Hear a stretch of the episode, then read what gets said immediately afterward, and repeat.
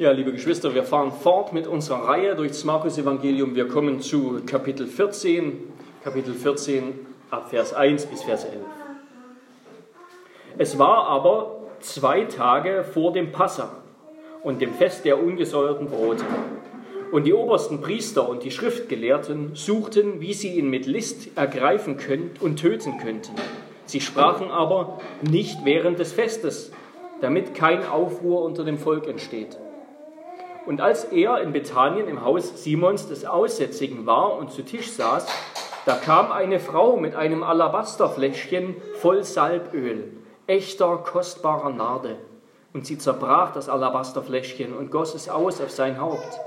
Es wurden aber etliche unwillig bei sich selbst und sprachen, wozu ist diese Verschwendung des Salböls geschehen? Man hätte doch dies, dies doch um mehr als 300 Denare verkaufen und den Armen geben können und sie murrten über sie. Jesus aber sprach, lasst sie, warum bekümmert ihr sie? Sie hat ein gutes Werk an mir getan. Denn die Armen habt ihr alle Zeit bei euch und, könnt, und ihr könnt ihnen Gutes tun, wann immer ihr wollt. Mich aber habt ihr nicht alle Zeit. Sie hat getan, was sie konnte.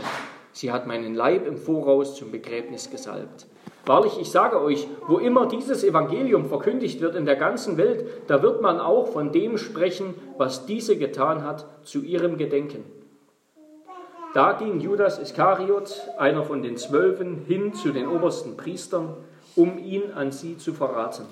Sie aber waren erfreut, als sie das hörten und versprachen ihm Geld, ihm Geld zu geben. Und er suchte eine gute Gelegenheit, um ihn zu verraten. Wort des lebendigen Gottes. Wir nehmen Platz zur Predigt.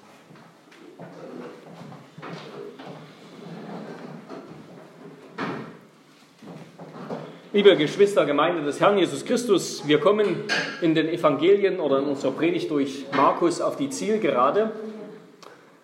Wir kommen zur Passionsgeschichte, dem Ende und doch zugleich auch dem Herzstück der Evangelien.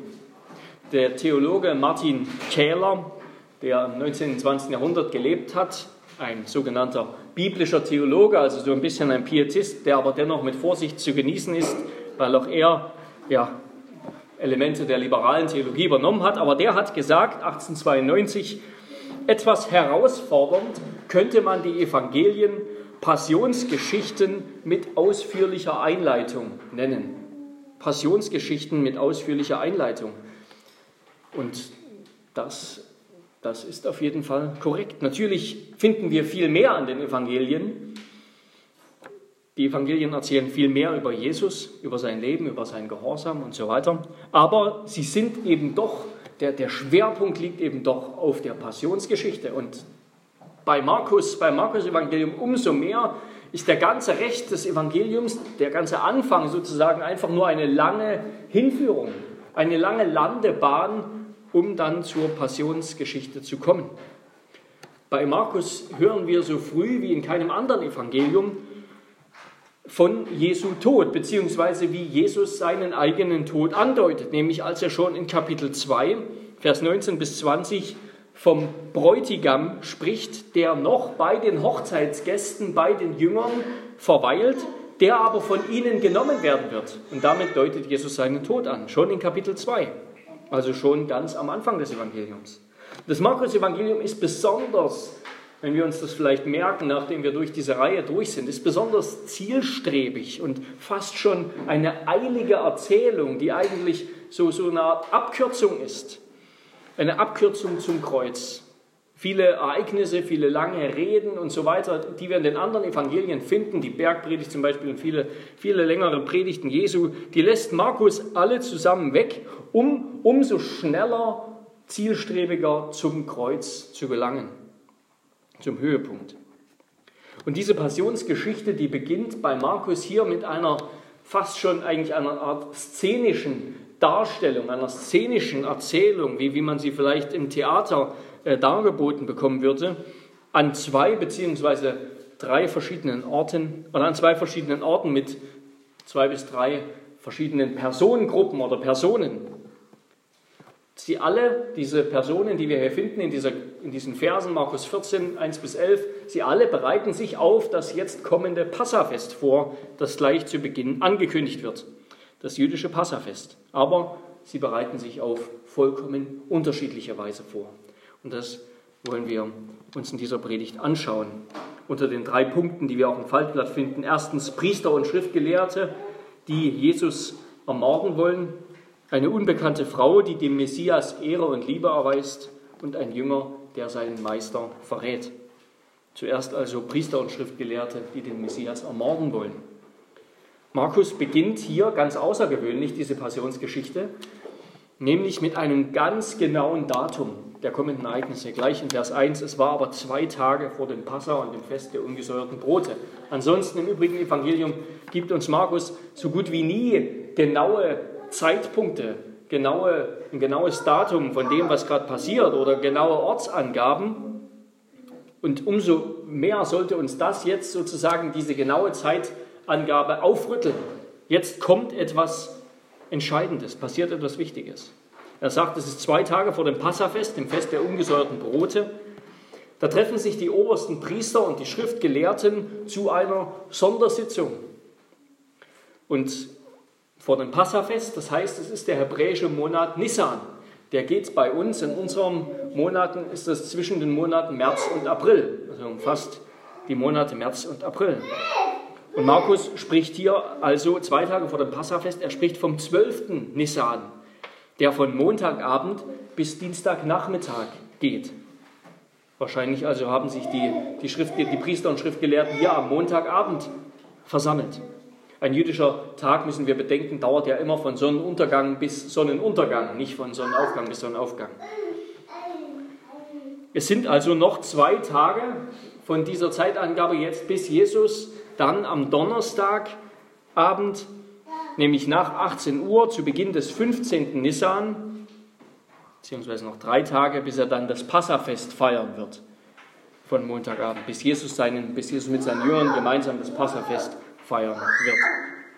Das offizielle Passafest, das wird an diesem 15. Nissan gefeiert und gleichzeitig zählt der 15. Nissan schon zu dieser Festwoche der ungesäuerten Brote. Wir erinnern uns im Alten Testament, das Passafest, das ist im Grunde ein eintägiges Fest und daran schließt sich dann immer das Fest der ungesäuerten Brote an, das eine ganze Woche dauert.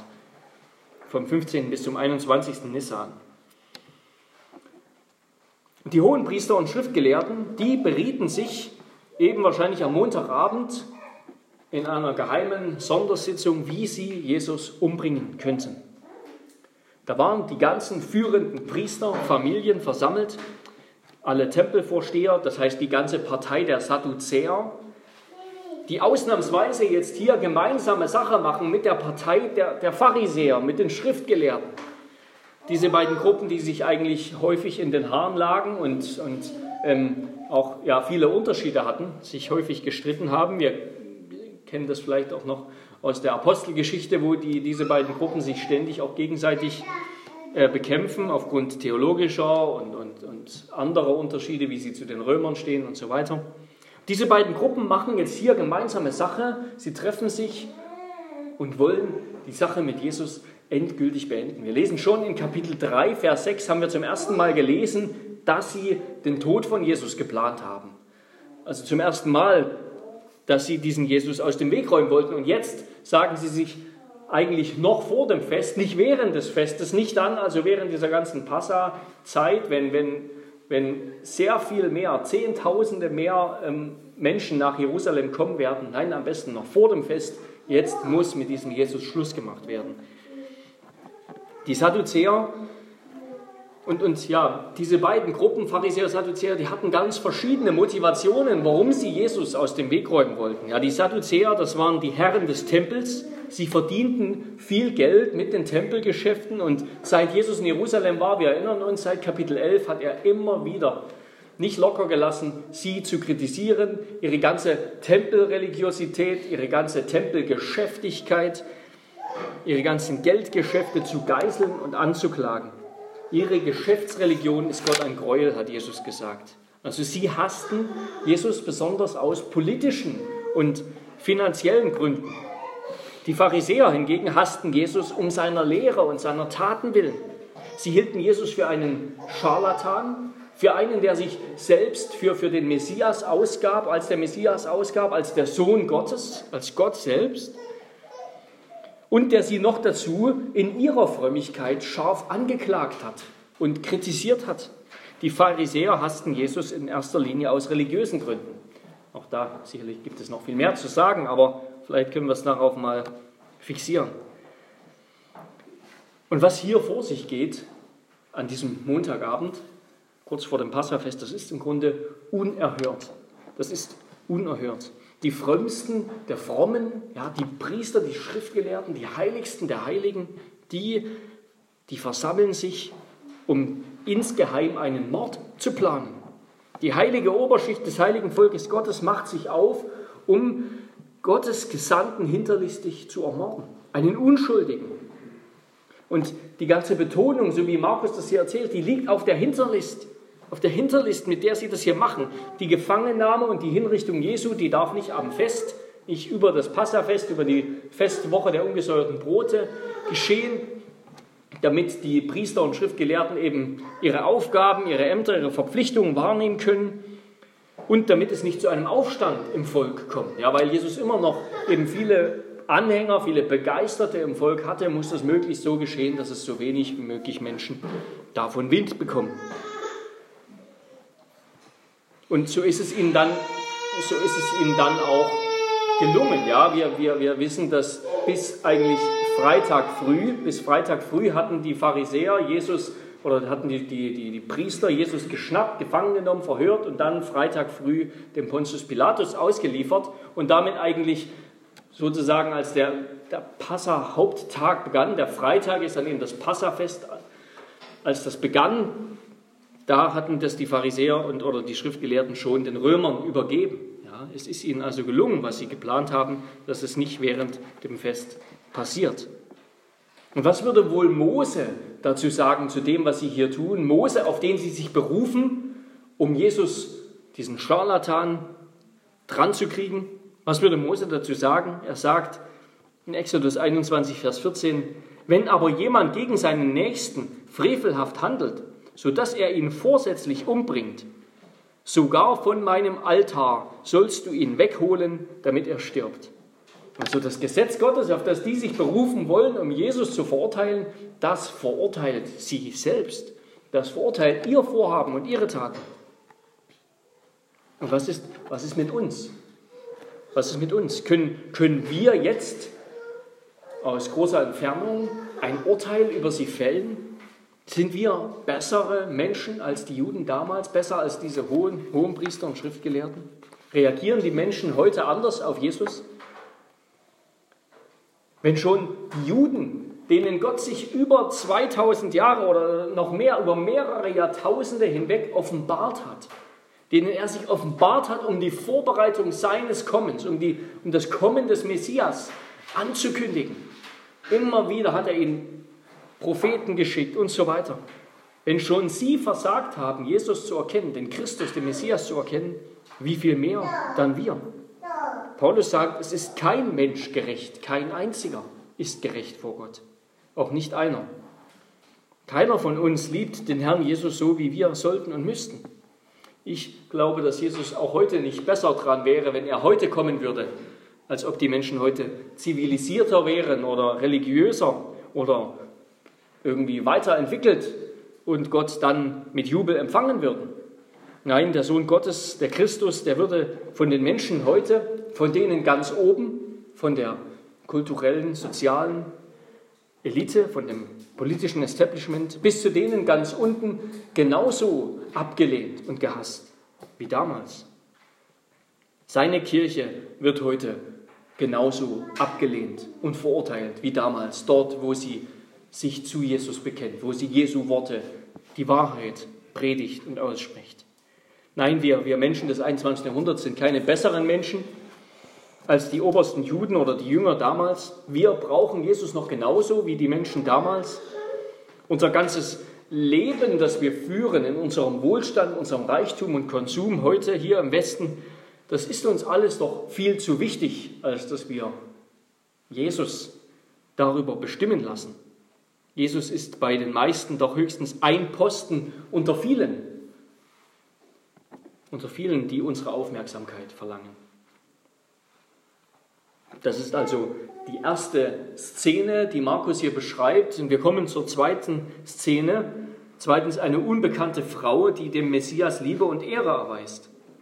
Vielleicht zur gleichen Zeit an diesem Montagabend sitzt, wie eben im Jerusalemer Tempelbezirk da eine Verschwörung geplant wird gegen, gegen Jesus, sitzt Jesus selber mit einigen Freunden in Bethanien, unweit von Jerusalem, sitzt er dort mit ihnen zusammen beim Essen und hat Gemeinschaft.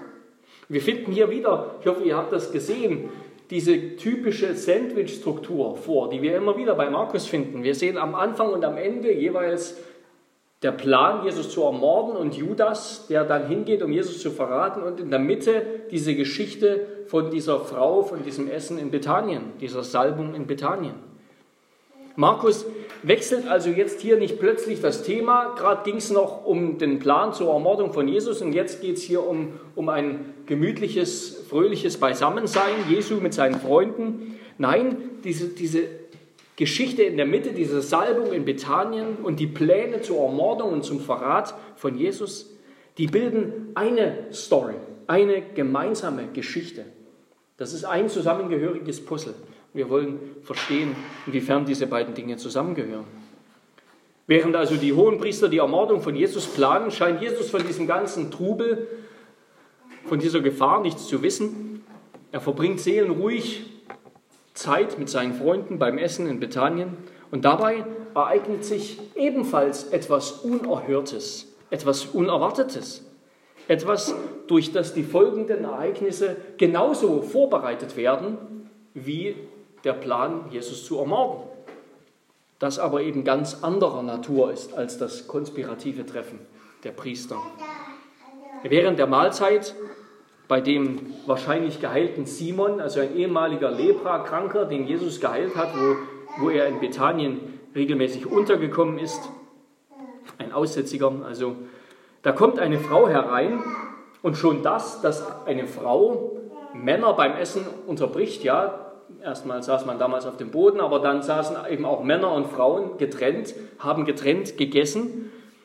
Dass eine Frau hereinkommt, das Essen und die Gespräche der Männer unterbricht, das war schon ein unerhörter Sittenbruch.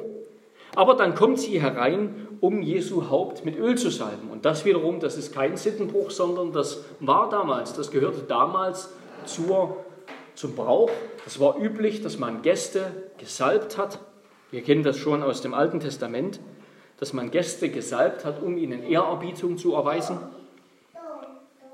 Aber dieses Öl, mit dem die Frau das tut, und das haben die Anwesenden wahrscheinlich sofort bemerkt, sofort gerochen, das ist nicht nur eben gewöhnliches Olivenöl, was man dafür verwendet hätte, sondern das ist ein ganz kostbares, wertvolles, teures Öl. Es wurde von der indischen Nardenpflanze gewonnen eine Pflanze, die vor allem im Himalaya wächst, in den Gebirge, ab 3500 Meter Höhe. Das heißt, diese Pflanze zu pflücken, daraus das Öl zu gewinnen, das Ganze nach Israel zu transportieren, das war ein riesiger Aufwand, das war super, super teuer, enorm teures Öl. Und da Frauen in der Regel damals keine, keine Arbeit hatten, keiner Beschäftigung nachgingen und somit vom Geldverdienen ausgeschlossen waren, kann davon ausgegangen werden, dass dieses Fläschchen nicht von dieser Frau vorher gekauft wurde für diesen Anlass, sondern dass es ein Familienerbstück war. Dass es in der Familie dieser Frau war. Es wurde ihr irgendwie von irgendwem geschenkt, gegeben. Es hat also nicht nur einen ganz großen materiellen Wert, sondern auch einen sentimentalen Wert. Aber das alles, das ist für die Frau kein Hindernis, um die Flasche aus wertvollem Alabaster zu zerbrechen und ihren gesamten Inhalt, ihren gesamten Inhalt über Jesu Haupt und Körper zu gießen, sodass die, das ganze Öl aufgebraucht war, die ganze Narde aufgebraucht, die Flasche unbrauchbar. Das Geschenk war also total. Das ist so, wenn, wenn, wie wenn ich dir jetzt mein Konto, auf das ich mein Leben lang eingespart habe, auf das schon meine Eltern eingezahlt haben, wenn ich dir das überschreibe, du bekommst die ganzen Codes, die ganze Zugangsberechtigung und dann ist das Konto deine. Dann gehört alles dir. Ich habe nichts mehr davon. Die Jünger sagen später, man hätte das für 300 Denare verkaufen können. 300 Denare, das ist, das ist fast das Jahreseinkommen eines Tagelöhners damals gewesen, circa pro Tag ein Denar. Das heißt, wenn man das ungefähr auf heute umrechnen würde, könnte man sagen, es hat einen Wert von 15.000 Euro, was die Frau da, diese, dieses Öl, das die Frau über Jesus, mit dem Jesus gesalbt hat. Was diese unbekannte Frau hier tut, das ist also weit mehr als einfach nur eine damalige Sitte einzuhalten und zu entsprechen. Wenn sie das gewollt hätte, dann hätte sie das nicht gerade beim Essen getan, dann hätte sie das mit einem ganz gewöhnlichen Öl getan. Das, das anstoßerregende Element dieser Geschichte ist also nicht einfach, dass die Frau Jesus salbt, sondern es ist das kostbare Öl, mit dem sie ihn salbt. Das ist das Opfer, das diese Frau bringt dass sie etwas so super Wertvolles nimmt, um Jesus damit zu salben und es ganz auf Jesu Haupt zu gießen. Jesus verteidigt das später und weiß das zu schätzen. Er sagt, sie hat getan, was sie konnte. Und mit anderen Worten können wir sagen, sie hat getan, was ihr möglich war, was in ihren Kräften stand. Sie hat alles gegeben.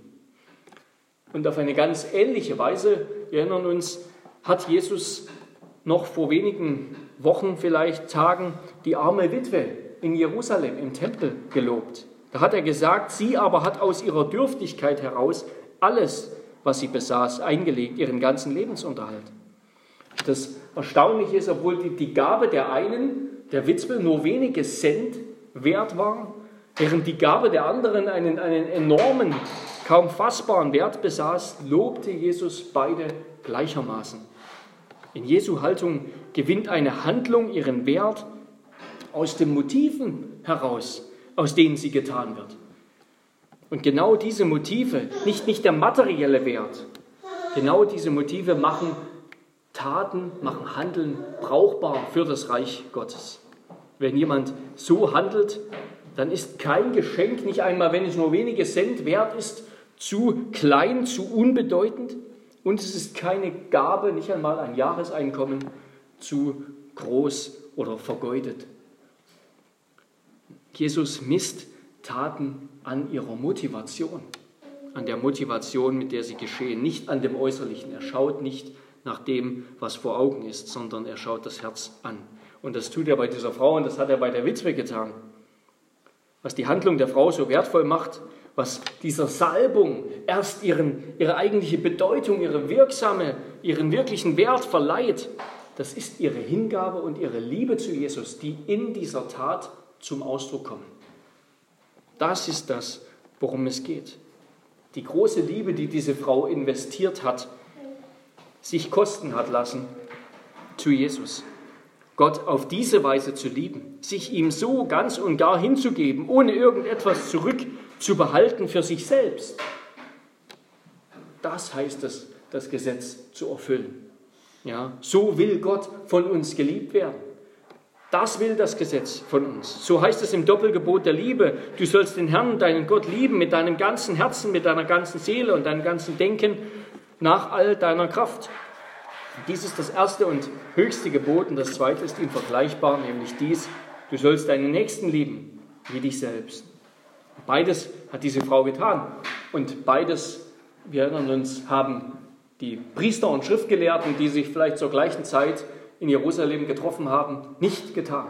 Während sie Gottes Gesetz verachtet haben, obwohl sie sich äußerlich damit eingekleidet haben, das hat diese Frau getan, obwohl sie vielleicht äußerlich die Sitte sogar gebrochen hat. Sie hat Gott und ihren Nächsten geliebt, und zwar in, dieser, in diesem Moment in ein und der gleichen Person. Sie hat Gott geliebt, nämlich den Sohn. Sie hat den Sohn Gottes zum Begräbnis gesalbt, der bald um ihretwillen, um ihrer Sünde willen am Kreuz sterben wird. Und sie hat ihren Nächsten geliebt, in dem Moment Jesus, den Ärmsten der Armen, den einen Armen, wie Jesus hier sagt, der nicht immer bei den Jüngern sein wird. Und hier sagt Jesus etwas, etwas Erstaunliches, wir werden gleich noch dazu kommen. Er sagt, denn die Armen auf diesen, auf diese, diesen Einspruch der Jünger hin, dass man das Ganze doch verkaufen und den Armen hätte geben können, die Armen habt ihr alle Zeit bei euch und könnt ihnen Gutes tun, wann immer ihr wollt. Mich aber, und damit stellt sich sozusagen Jesus, vergleicht sich Jesus mit den Armen, mich aber habt ihr nicht alle Zeit. Jesus ist der eine Arme, der Arme der Ärmsten, der Ärmste der Armen, den sie nicht alle Zeit haben. Und sie hat in Jesus, diese Frau, Gott und ihren Nächsten geliebt. Und zwar mit ihrem Ganzen. Sie hat alles gegeben. Sie hat alles gegeben. Mehr kann man nicht geben. Genau wie die arme Witwe im Tempel, obwohl sie so viel weniger Wert gegeben hat. Und Jesus hat ihr Herz gesehen und ihre Liebe erkannt und gelobt. Das ist wunderbar, was diese Frau getan hat. Sie, hat, sie war ein, ein, hat sich Gott ganz hingegeben. Ja, das muss unsere oder kann eigentlich nur unser größter Wunsch sein als Christen, dass wir für, unseren, für unser Leben, für unseren erbärmlichen, ärmlichen Gottesdienst, den wir Gott bringen, für unser Leben, dass wir einmal dieses Lob von Jesus empfangen. Du hast getan, was in deiner Kraft stand. Du hast alles gegeben. Das, das kann nur unsere Motivation sein. Möge das unsere Motivation sein, die wir selbst doch nur unnütze Knechte sind. Und was, was haben die Jünger zu dieser Tat gesagt? Was haben die Jünger dazu gesagt? Im Johannesevangelium lesen wir nämlich, dass es die Jünger waren, die hier diesen Einspruch ähm, gemacht haben, gebracht haben. Die Jünger angestiftet von Judas übrigens, angestiftet von Judas Iskariot selbst, der gern dieses Geld am liebsten, so heißt es bei Johannes, selbst gehabt hätte, nehmen würde, weil er die Kasse der Jünger verwaltet hat. Sie haben zur lautstarken Kritik angehoben. Sie meinten, dass, dass die Frau diese Salbe lieber hätte verkaufen sollen und ihren Erlös den Armen geben sollen. Und dabei muss man bedenken, dass jetzt eben gerade dass jetzt eben gerade das Passafest war. Das heißt, wo, wo die Juden besonders den Armen spenden sollten, auch den Armen helfen sollten, dass sie das Passafest würdig feiern können und so weiter. Vor diesem Hintergrund ist diese Kritik ein wenig verständlicher. Sie wollten, dass diese Gaben benutzt werden, um eben den Armen zu helfen. Aber doch ist ihre Haltung, die Haltung der Jünger, verkehrt und hässlich. Erstens bleiben sie theoretisch, ja, sie sitzen da wie Paschas, sie sitzen da zu Gericht und diskutieren über theoretische Almosen, Während diese Frau das getan hat, was in dieser Stunde zu tun war. Ja, sie hat überhaupt etwas getan. Diese Jünger sitzen da und kritisieren nur. Arme wird es immer geben, aber Jesus wird nur noch wenige Tage da sein. Und jetzt hat sie das Richtige getan in diesem Moment. Und zweitens haben diese Jünger, haben die Jünger für das wertvolle Opfer der Frau, für ihre Liebe, die sie investiert hat, überhaupt keinen Blick. Sie haben überhaupt keinen Blick für die Wertschätzung, die diese Frau ihrem Meister entgegengebracht hat. Sie erniedrigen die Frau, verschwenderisch und unbedacht mit Geld umzugehen. Und zugleich, das merken Sie nicht einmal, erniedrigen Sie dabei doch auch Jesus, der in Ihren Augen nicht würdig ist, dieses wertvolle Opfer, dieses kostbare Öl eben zu empfangen, zu bekommen, der nicht würdig ist dafür. Das war zu viel Religion, zu viel Liebe, zu viel Anbetung und Hingabe für die Jünger, was diese Frau getan hat. Die Welt, hat jemand zu Recht gesagt über diese Handlung, die Welt hat nie ein Problem mit mäßiger Religion oder Religiosität. Sie hat auch keine Probleme mit zu viel Gesundheit, Macht, Sex oder Einfluss. Aber sie hat ein Problem mit zu viel Religion. Und das ist hier der Fall. Die ungenannte Frau erachtet Jesus ihres Opfers würdig, während die Jünger das nicht tun. Genau das ist hier geschehen. Das ist die Haltung der Jünger. Und wie reagiert Jesus darauf? Er weist sie zurück. Jesus weist sie zurück. Und dabei vermitteln seine Worte irgendwie auch einen traurigen Eindruck. Es betrübt Jesus, dass seine Jünger, die drei Jahre bei ihm waren, dass sie ihn immer noch nicht verstanden haben, wer er ist und dass sie ihn nicht so lieben wie diese unbekannte Frau, deren Namen wir nicht mal wissen. Und außerdem stellt sich Jesus eben schützend für diese, vor diese Frau. Er sagt, sie hat ein gutes Werk an mir getan. Und jetzt tut Jesus etwas, vielleicht das, das Unerhörteste in dieser Geschichte. Was sie getan hat, rechtfertigt Jesus damit, dass sie ihm gedient hat. Sie hat ein gutes Werk an mir getan, sagt Jesus. Stellen wir uns das vor, da, da erhält jemand ein, ein, ein wertvolles Geschenk, eine Ehrung, vielleicht bei irgendeiner öffentlichen Veranstaltung, irgendjemand eine Ehrung, eine Ehrenurkunde, eine Ehrenmedaille, eine Ehrenbürgerschaft für sonst was. Da erhält jemand ein sehr wertvolles Geschenk und bei seiner Dankrede sagt er tatsächlich, ja, genau so muss das sein. Ich habe dieses Geschenk verdient. Bei uns gehört es dann eigentlich zum guten Ton, dass man, dass man sich demütig gibt und das meistens, das am besten auch noch so meint, dass man sich selbst für unwürdig erklärt dieser wertvollen Ehrung oder Gabe. Aber nein, Jesus, Jesus lobt die Frau, weil sie ihn in einer Weise geehrt hat, wie es in diesem Moment würdig und richtig war. Das war genau das, das Richtige, was diese Frau getan hat, an Jesus. Und doch steckt hinter dieser Haltung Jesu keine Arroganz und keine Eitelkeit. Denn Jesus sagt, dass er von dieser Frau, wahrscheinlich unwissend, für sein Begräbnis, für sein kommendes Begräbnis gesalbt wurde. Es gebührt ihm, gesalbt zu werden und geehrt zu werden, denn die Toten wurden auch gesalbt damals. Und Jesus wird auch nach seiner Beerdigung noch einmal mit äh, sehr reichlich gesalbt, sein Körper, sein Leib. Ähm, und er würde in den nächsten Tagen sterben. Er würde sterben indem er seinen, sein Leib, sein Leben am Kreuz aufgibt. Und er wird in den nächsten Tagen, in den kommenden Tagen, das größte und wertvollste Opfer bringen, das je ein Mensch gebracht hat, das ein Mensch überhaupt bringen konnte. Deshalb gebührt ihm dieses in unseren Augen große, teure, viel zu wertvolle Opfer.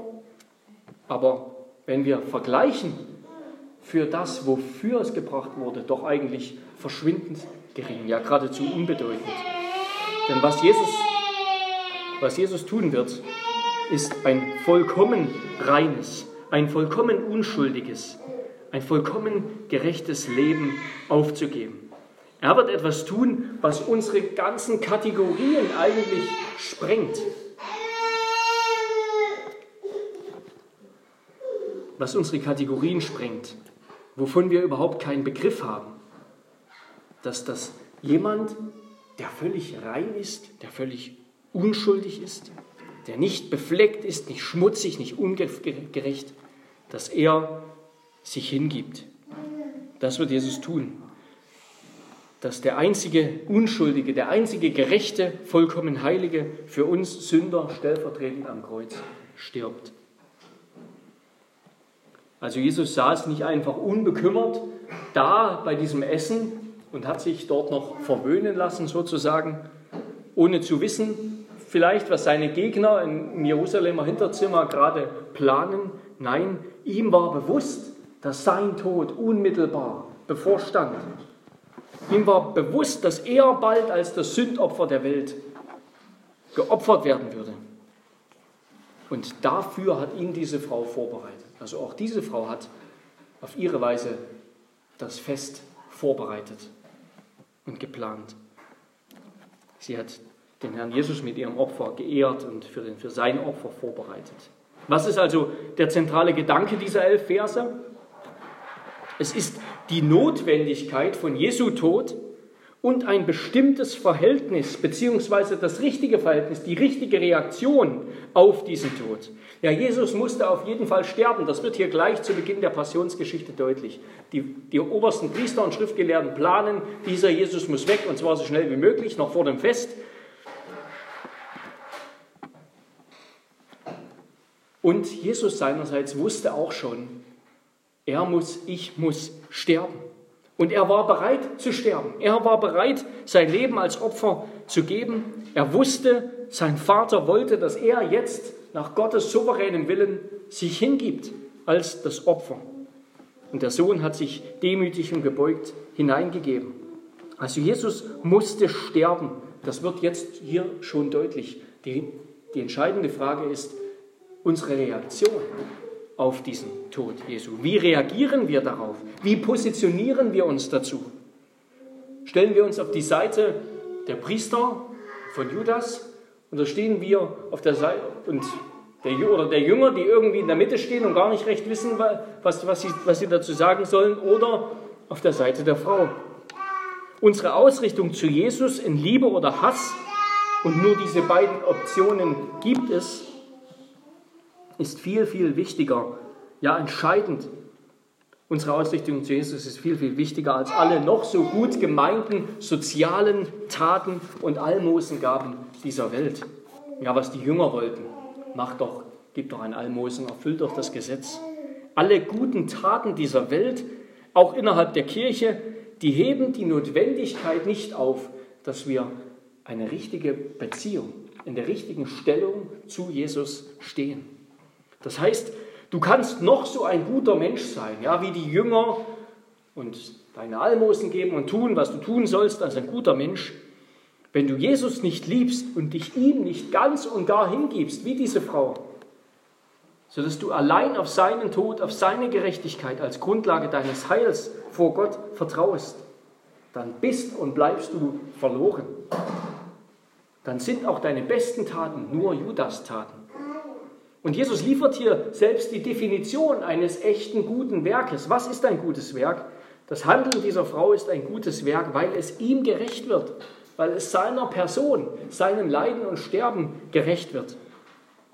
Hingegen wird weder das Handeln noch der Vorschlag der Jünger Jesu Tod gerecht und natürlich die Pläne der Hohenpriester und der Verrat von Judas erst recht nicht.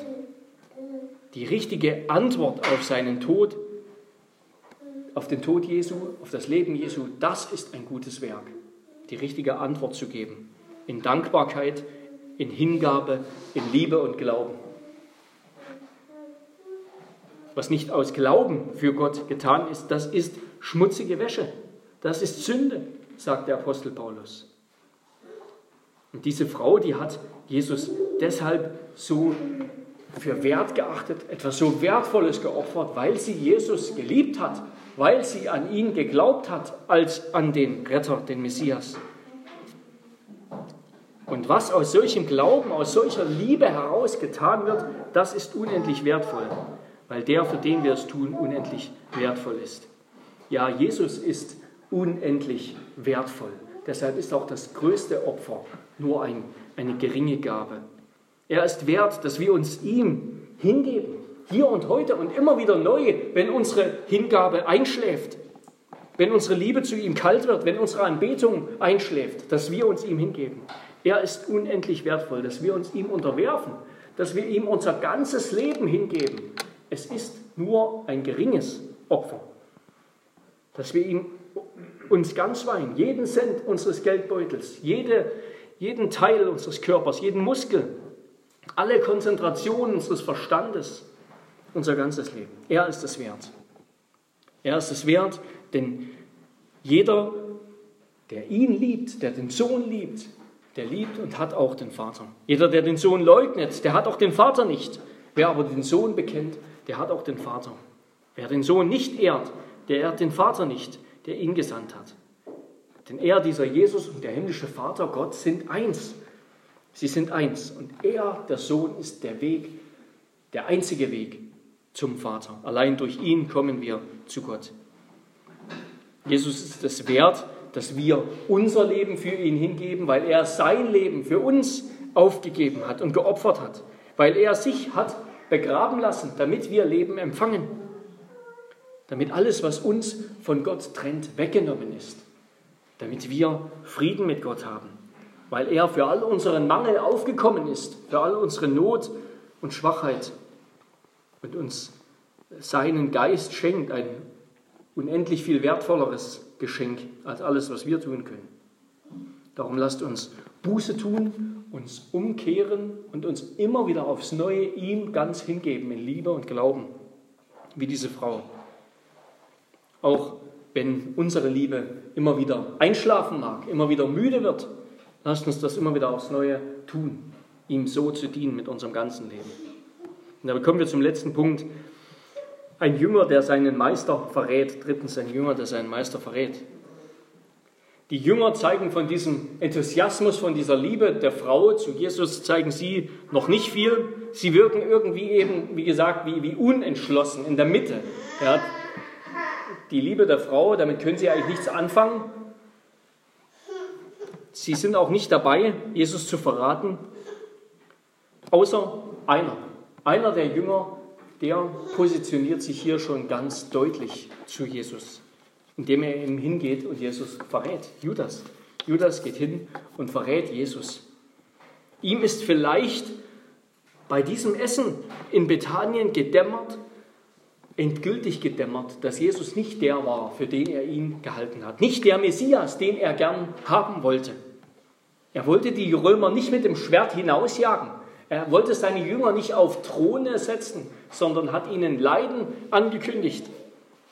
Unaufhörlich sprach er von seinem Tod und Begräbnis statt von seiner Verherrlichung und, und Ermächtigung. Und vielleicht war, wahrscheinlich war der auslösende Funke dass Jesus hier mit einem so teuren, so wertvollen Öl gesalbt wurde, während er, während die Jünger nichts davon erhielten, leer ausgingen. Denn wofür hat, hat Judas Jesus verraten? Für Geld. Dafür, dass er 30 Denare bekommt. 300 ist das Wert, der Wert dieses Öls. 30 bekommt er später von den, von den Priestern für seine Tat hat ihn für Geld verraten. Und vielleicht war der auslösende Funke dann vielleicht, dass eine Frau ein teures Öl verschwendet, die ein teures Öl verschwendet, so großen Ruhm und ewiges Gedenken bekommt, während seine Jünger, er nichts davon hat, nichts bekommt, höchstens kritisiert wird aufgrund seiner, seiner Vorschläge und Gedanken. Judas hat sich hier schon klar und deutlich positioniert. Die anderen Jünger, die sind irgendwie noch unentschlossen.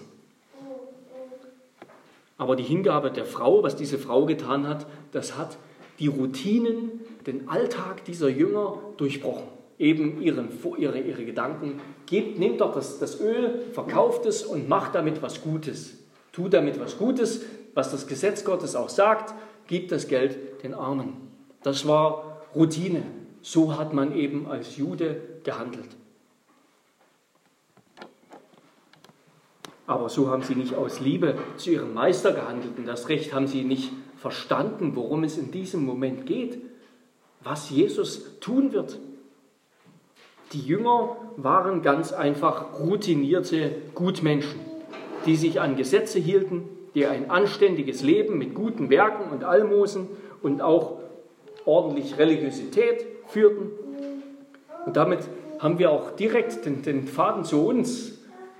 So, so ist ein guter, anständiger Deutscher, deutscher Bürger heute. Ist ein, ein, ein guter Bürger, der die Gesetze hält, der auch mal gibt für andere, der anderen hilft, ein anständiger Mensch. Und das Schlimmste, was es nach Meinung solcher, solcher Menschen gibt, ich habe das schon gehört, aus dem Mund von Leuten, das Schlimmste, was es gibt für solche Leute, ist zu viel Religion. Alles, aber bloß keinen Fanatismus. Diese Jesus-Fundamentalisten, für die Jesus das Wichtigste im Leben ist, das ist das Schlimmste. Dafür hat ein anständiger CDU-Wähler nichts übrig. Aber damit haben sie am Ende für Jesus selbst nichts übrig. Denn Jesus ist kein Parteigänger der Gutbürgerlichen, er ist kein, kein Vertreter der Anständigen, sondern der Heiland der Sünder, ein Arzt der Kranken, ein Erretter derer, die vor dem Zorngericht Gottes bangen. Vor dem Zorngericht, das über unsere scheinbare, oberflächliche Anständigkeit und Moral kommen wird. Denn vor dem heiligen und gerechten Gott reicht es eben nicht aus, dass wir anständige Menschen sind, sondern Gott lässt keine einzige Sünde dulden. Er fordert Umkehr, Glauben, vollkommene Unterwerfung. Er fordert Fanatismus. Er fordert, dass wir ihn ganz lieben mit unserem ganzen Herzen. Liebe Gemeinde, und ich komme zum Schluss, woran wird der Wert eines Menschenlebens festgemacht? Woran wird der Wert eines Menschenlebens festgemacht? Ist es zu arrogant oder unmenschlich, davon zu sprechen, dass man ein Menschenleben bewertet? Ich will nicht sagen, dass das unsere Aufgabe ist, auf jeden Fall nicht, ja, alles andere als das. Das ist Gottes Vorrecht und er wird es auch wahrnehmen zu seiner Zeit. Und wir haben den Anspruch schon gehört, ja, du sollst Gott lieben mit ganzem Herzen und deinen Nächsten lieben wie dich selbst. An diesem Doppelgebot der Liebe wird unser Leben bemessen. Ob wir etwas aus unserem Leben gemacht haben oder nicht. Und diese beiden Dinge, Gott zu lieben und den Mitmenschen, den Nächsten zu lieben, den Nachbarn zu lieben, diese beiden Dinge hängen untrennbar miteinander zusammen. Unsere Haltung zum Nächsten ist, unsere, ist abhängig von unserer Haltung zu Gott. Wir brauchen uns nicht einbilden, dass wir denken können, wir sind gute Mitmenschen, wir behandeln die anderen ordentlich und anständig und erfüllen wenigstens doch den zweiten Teil dieses Gesetzes. Wir lieben unseren Nächsten, auch wenn wir mit dem ersten Teil, mit der Liebe zu Gott, nicht so viel am Hut haben. Nein, das ist unmöglich. Wir können unsere Mitmenschen nur lieben, wenn wir zuerst Jesus Christus lieben. Unser ganzes Leben, was wir für unsere Nächsten tun, wie wir unser Leben führen, das hängt an unserer Haltung zu Jesus. Und dabei gibt es eben nur zwei Seiten am Ende. Nur Glauben oder Unglauben, Liebe oder Hass, ewiges Heil oder ewiges Verderben. Und in dieser namenlosen Frau und Judas sehen wir eben beides. Wir sehen beides. Wir sehen, wie ihre Haltung zu ihrem Nächsten abhängig ist von ihrer Haltung zu Gott. Und beides in Bezug auf Jesus Christus. Was war der Wert von Judas Leben? Welchen Namen hat er sich gemacht? Denn auch Judas hat sich ja einen Namen gemacht. Ja, überall, wo das Evangelium verkündigt wird, ist auch von Judas die Rede. Aber als dem Jünger, der seinen Herrn auf schändliche Weise verraten hat. Jesus selbst sagt, dass es für ihn besser gewesen wäre, nicht geboren worden zu sein. Hier hat einer das Geschenk seines Lebens, das Gott ihm gemacht hat, ganz und gar vergeudet, auf so gottlose Weise verkauft, dass ihn dafür der ewige Tod erwarten wird. Aber die unbekannte Frau, die hat sich durch ihre Liebe, Liebe zu Jesus ein ewiges Andenken erworben. Der Wert ihres, ihres Lebens, ihres Glaubens, der hat sich gezeigt in ihrer selbstlosen Liebe, in ihrer Selbstaufopferung für Jesus dass sie eben gerade nichts für sich zurückbehalten hat von diesem Öl. Obwohl sie sich vielleicht damit hätte, wenn sie es verkauft hätte oder was auch immer, ein schöneres Leben hätte machen können. Aber sie hat gerade nichts für sich zurückbehalten und alles für den Herrn gegeben. Und gerade das gibt ihr einen ewigen Ruf, ein ewiges Leben. Ihr Leben besitzt einen ewigen Wert. Ihr Heiland und Herr, der am Kreuz für sie gestorben ist, der den Tod überwunden hat, der wird niemals vergessen, was sie getan hat. Und was Jesus hier prophezeit, dass überall dort, wo, wo das Evangelium verkündigt wird, dass auch von dieser Frau gesprochen wird, das erfüllt sich, erfüllt sich gerade heute an diesem Sonntag unter uns hier in Hannover. Der Wert und die Ehre dieser Frau, der wird in alle Ewigkeit nicht vergessen werden. Also bleibt uns zuletzt zu fragen, was machen wir aus unserem Leben? Welchen Wert wollen wir unserem Leben geben? Ist es einfach nur, dass wir unserem Leben quasi ein bisschen mehr Wohlstand und Bequemlichkeit und auf dieser Erde geben wollen? Welchen Wert hatte die letzte Woche? Welchen Wert hat die kommende Woche? Wofür leben wir? Für uns selbst, für unsere Freude, für unseren Spaß, für unsere Erfüllung? Wer an Jesus glaubt, der empfängt in seinem Glauben den vollkommenen Wert des Lebens und Sterbens Jesu. Nicht, dass wir uns missverstehen und denken, wenn wir nur genug tun für Jesus, dann werden wir gerettet, dann haben wir genug getan. Nein, wir können niemals genug tun. Auch diese Frau, die Jesus liebte, sie konnte nicht bestehen ohne das Kreuz und ohne Jesu Liebe zu ihr, die sie erkannt und geglaubt hat. Ja, Jesu Liebe zu uns geht unserer Liebe immer schon zuvor und sie befähigt uns überhaupt erst, ihn zu lieben. Aber was das Wunderbare am Handeln dieser Frau ist, in ihrem Handeln spiegelt sich die Liebe Jesu zu ihr wieder. Der Wert, den Jesus ihr geschenkt hat, indem er sein Leben aufopfert für sie, der spricht aus ihrem Leben wieder heraus, kommt aus ihrem Leben wieder heraus. möge es sich auch in unserem Leben widerspiegeln, was Jesus für uns getan hat. Amen.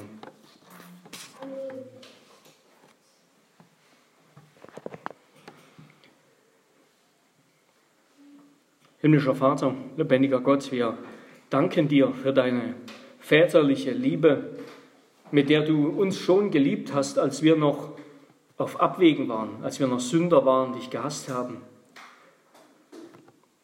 indem du deinen Sohn für uns hingegeben hast. Ja, dein Opfer, himmlischer Vater, ist nicht geringer als das Opfer des Sohnes, der sich hingegeben hat im Gehorsam gegenüber deinem Willen für uns. Ja, wir wollen dich loben und preisen, den dreinigen Gott, dass du uns erlöst hast, dass du uns so sehr liebst, dass ja, unser Leben, dass wir deshalb Trost und, und Freude finden können in diesem Leben, weil wir deine Liebe erkennen. Herr, so lass uns doch deine Liebe immer mehr erkennen. Ja, Herr, wenn wir nur mehr verstehen, würden, wie du uns liebst, Herr, wie viel mehr würden wir dir dienen und dir hingeben? Wie viel weniger würden wir das für wert erachten, was diese Welt uns verspricht, was die Sünde, was der Teufel uns verspricht? Herr, lass uns doch deine Liebe immer mehr erkennen, auf dass ja, wir dich und einander immer mehr so lieben, wie du das getan hast, Herr Jesus. Das beten wir in deinem Namen. Amen. Amen. Mm-hmm.